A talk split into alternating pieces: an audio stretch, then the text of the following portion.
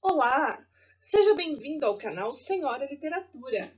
Eu sou Francine Cruz e hoje eu vou falar um pouquinho para vocês sobre esse livro maravilhoso, Crônicas do Varal da Casa ao Lado, do Luiz Andrioli. Um livro sensível, cativante, que eu tenho certeza que você vai gostar. Então, se você gosta de conteúdos assim, se inscreve no canal, deixe seu like e comente no final do vídeo o que você achou sobre esse livro.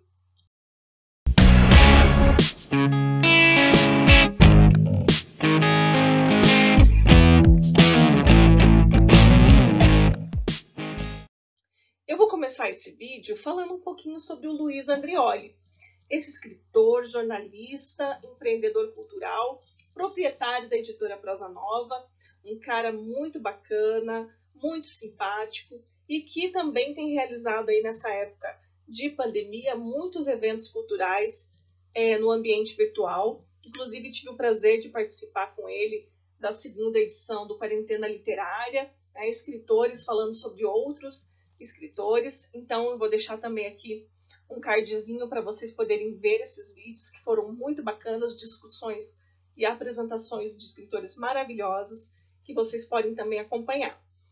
E nesse livro, que é Crônicas do Varal do Acasalado, o quinto livro dele, e faz parte de uma coleção chamada Por um Mundo Menor. E essa coleção ela tem o objetivo de contar histórias que normalmente passam despercebidas pelos olhos do senso comum. Então, são histórias que têm a sua beleza na sua simplicidade. E esse livro é extremamente simples, extremamente belo, e eu tenho certeza que quando vocês lerem, vocês vão entender a beleza dessa simplicidade que eu estou falando. Então, vamos lá. Sobre o que, que fala aqui a, as crônicas né, do varal da casa ao lado. São crônicas que ele fez na época que ele trabalhava numa emissora de televisão e ao lado das, do local onde ele trabalhava tinha essa casa, né, onde tinha a dona Júlia que morava, e apenas um muro baixo que separava os dois imóveis. Então ele poderia, por cima do muro, ver tudo o que acontecia na casa vizinha. E aí, dessa simplicidade, dessa morada, desse varal dessa vizinha, é que ele tirou textos belíssimos. Então, é, o livro ele traz alguns contrastes, né? principalmente em relação aos dois mundos em que os personagens habitam, né? Apesar de serem vizinhos, é, o cronista, o narrador dessa história, ele está imerso no mundo de tecnologia, ele trabalha na televisão, com as antenas enormes, depende da internet para trabalhar. Ao contrário da sua vizinha, Dona Júlia, que não está nem aí para a internet, não sabe nem usar o telefone celular, nunca teve um celular na vida e vai contrastar ali, inclusive, as torres da televisão, as torres de transmissão e a chaminé do fogão a lenha da Dona Júlia ali no meio das, das torres. Então, bastante interessante esse paralelo que ele faz. E as crônicas surgem, então, através das observações do varal dessa vizinha, que tem a sua vida exposta através das coisas que ela pendura. O livro ele conta com fotos. Ah, tô aqui. Vocês podem ver um pouquinho, tá? Através das fotos também, assim como do texto, a gente consegue entender um pouquinho do que, que o narrador está falando, tá? E é muito legal a gente ver a cumplicidade que surge entre esses dois vizinhos, né? O nosso narrador e a dona Júlia, uma senhora muito simpática e que acho que todo mundo gostaria de ter como vizinha. Então, é, uma das primeiras histórias começa ali quando ela pendura os ursinhos da sua neta no varal, né? E ele só olha, não fala nada, mas ela já dá a sua resposta, né? Já fala, ah, são da minha netinha. E aí começa um bate-papo que vai durar por algum tempo. É bem interessante também quando a gente vê o dia que o nosso narrador fica sem internet por causa de uma queda de energia e tem a sua vida totalmente afetada por essa queda e ao contrário da sua vizinha que não tem nenhuma alteração na sua rotina porque não depende da internet. Né? Então esse contraste é bem bacana.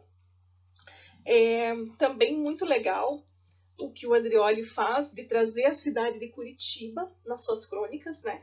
É, esse bairro onde eles moram é o bairro do Pilarzinho, um bairro bastante famoso aqui em Curitiba, né? Temos muitos escritores que moram nesse bairro, é um bairro muito literário, né? E temos também é, figuras características da cidade, como o Oil Man, que é uma figura né, carimbada aqui da nossa cidade, que retrata muito né, a nossa cidade. E para vocês conhecerem um pouquinho do livro, eu vou ler para vocês uma das minhas crônicas preferidas. Eu gostei de todas, mas essa aqui eu gostei muito e se chama O Lingerie Day da Vizinha. Então eu vou ler para vocês e vocês podem depois deixar nos comentários as suas considerações, dizerem o que vocês acharam sobre esse conto. O Lingerie Day da Vizinha. Vem cá, vocês fizeram uma reportagem sobre o dia da calcinha no programa daquela moça bonita? Estou no fim de uma ligação. Apresso a despedida e coloco o celular no bolso. Por alguma razão, que sei bem qual é no fundo, a frase da vizinha soa-me como uma intimação. Porém, faço-me de desentendido. Dia da calcinha, dona Júlia. Essa história das moças ficarem tirando foto com pouca roupa e colocando nessa internet que o senhor trabalha de fato, o pessoal do programa de variedades da TV fez alguma menção ao Lingerie Day, um desses movimentos que, pelo absoluto despropósito, acabam ganhando espaço real neste mundo de objetivos virtuais. E os pais dessas meninas não acham ruim tamanha sem vergonhice? A senhora acharia? Devolvo a pergunta. Estratégia de quem precisa tomar fôlego. Ainda me sinto flagrado. Eu tenho uma sobrinha que é modelo. Outro dia a chamaram para fazer umas fotos para o catálogo daquela loja de roupas, sabe? Hum, não sei. Porém, de que importa? Estamos, na verdade, dando voltas feito preso e caçador, e a minha posição não é das mais favoráveis. Meu irmão disse que ia proibir, mas a menina tem mais de 18. E quem é que aguenta com essa geração? Daí dá nessas coisas que a gente vê no seu noticiário aí na TV. Dona Júlia andou meio irritada com o que chama de meu noticiário. Outro dia, disse que ficou com dor de cabeça de ver o jornal daquele moço que apresenta as notícias de crime. Eu tentei defender a turma. Disse que às vezes o programa fica meio pesado, principalmente nas segundas-feiras, quando acumula na mesa da editora-chefe todos os crimes do final de semana. Sem sucesso. Se a gente dependesse do crivo da audiência de Dona Júlia, seria melhor desligar a câmera e plantar tomate na horta. Por mim, deixava passando pica-pau na TV o dia inteiro. Mas o pica-pau é um psicopata, dona Júlia. Brinco. Nunca percebeu a risada diabólica dele? Que, que, que? O bichinho vive sorrindo. Nunca olhou a cara dele? É isso que falta hoje. Gente feliz na TV.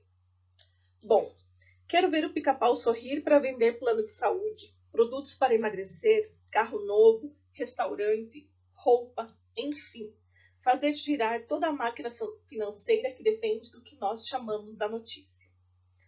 O mundo ainda precisa desta concretude organizada que chamamos de jornal. E, vez ou outra, brincamos de ser feliz com umas bobeirinhas que caçamos por aí. Fazemos um molho para o que seria de mais indigesto comer cru. O saborzinho de ontem veio com o lingerie day. Pensando bem, diz Dona Júlia, que mal tem essas moças se mostrarem aí na internet, usando só a roupa de baixo? O que é de gosto, regalo da vida. Melhor que ficar falando de tragédia, não é? Concordo, sem forças para argumentar. A vizinha começa a esticar um lençol branco no varal. Apoio o cotovelo no muro e faço de conta que estou preocupado com as folhas velhas de um limoeiro ao meu lado. Ela estica o tecido ao longo do arame que, ao fim de sua tarefa, nos separa virtualmente. Sem ver o seu rosto, ouço a sua derradeira e esperada provocação. Eu vi a foto que o senhor tirou aqui do meu varal ontem. Meu filho mais velho achou na sua internet. Tuxê, dona Júlia. Rendo-me ao golpe final. Ao menos tenho o branco do lençol protegendo meu rosto italiano corado da vergonha. Sim, não pude deixar de fotografar a peça que ela pendurou no dia anterior. Justamente uma peça íntima, exatamente no Lingerie Day. Tal qual piada pronta, a coincidência se deu por ser também dia dos avós. E qualquer observador mediano saberia que a peça era de alguém da melhor idade. Vide o tamanho e as estampas da mesma. Em nome de uma boa imagem de gracejo na rede, abri mão do pudor e fotografei a calcinha da vizinha. Sempre a literatura ditando os rumos da minha vida. Letras inconsequentes. Só coloquei ali depois da reportagem que vocês fizeram sobre o dia da calcinha. Hein? De caso pensado, dona Júlia. Eu sabia que o senhor ia fotografar.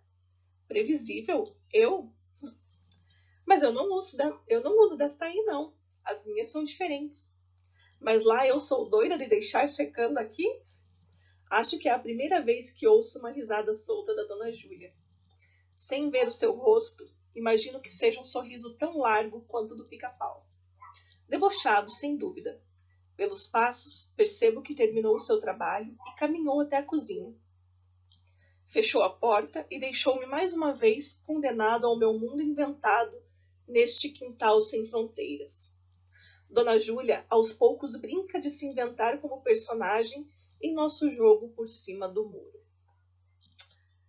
Crônicas do Varal da Casa ao Lado, Luiz Andrioli.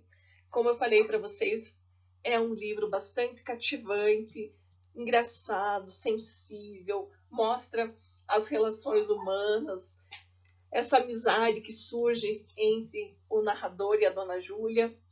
E também no final eu achei muito legal que o Andreoli trouxe um pouco da sua vida, né, misturando ali o autor com o narrador.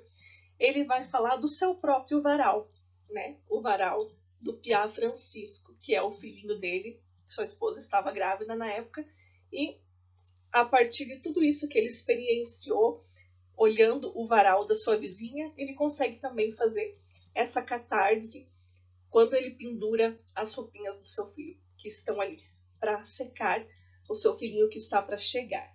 Então, como eu falei para vocês, um livro muito bonito, muito agradável de ler.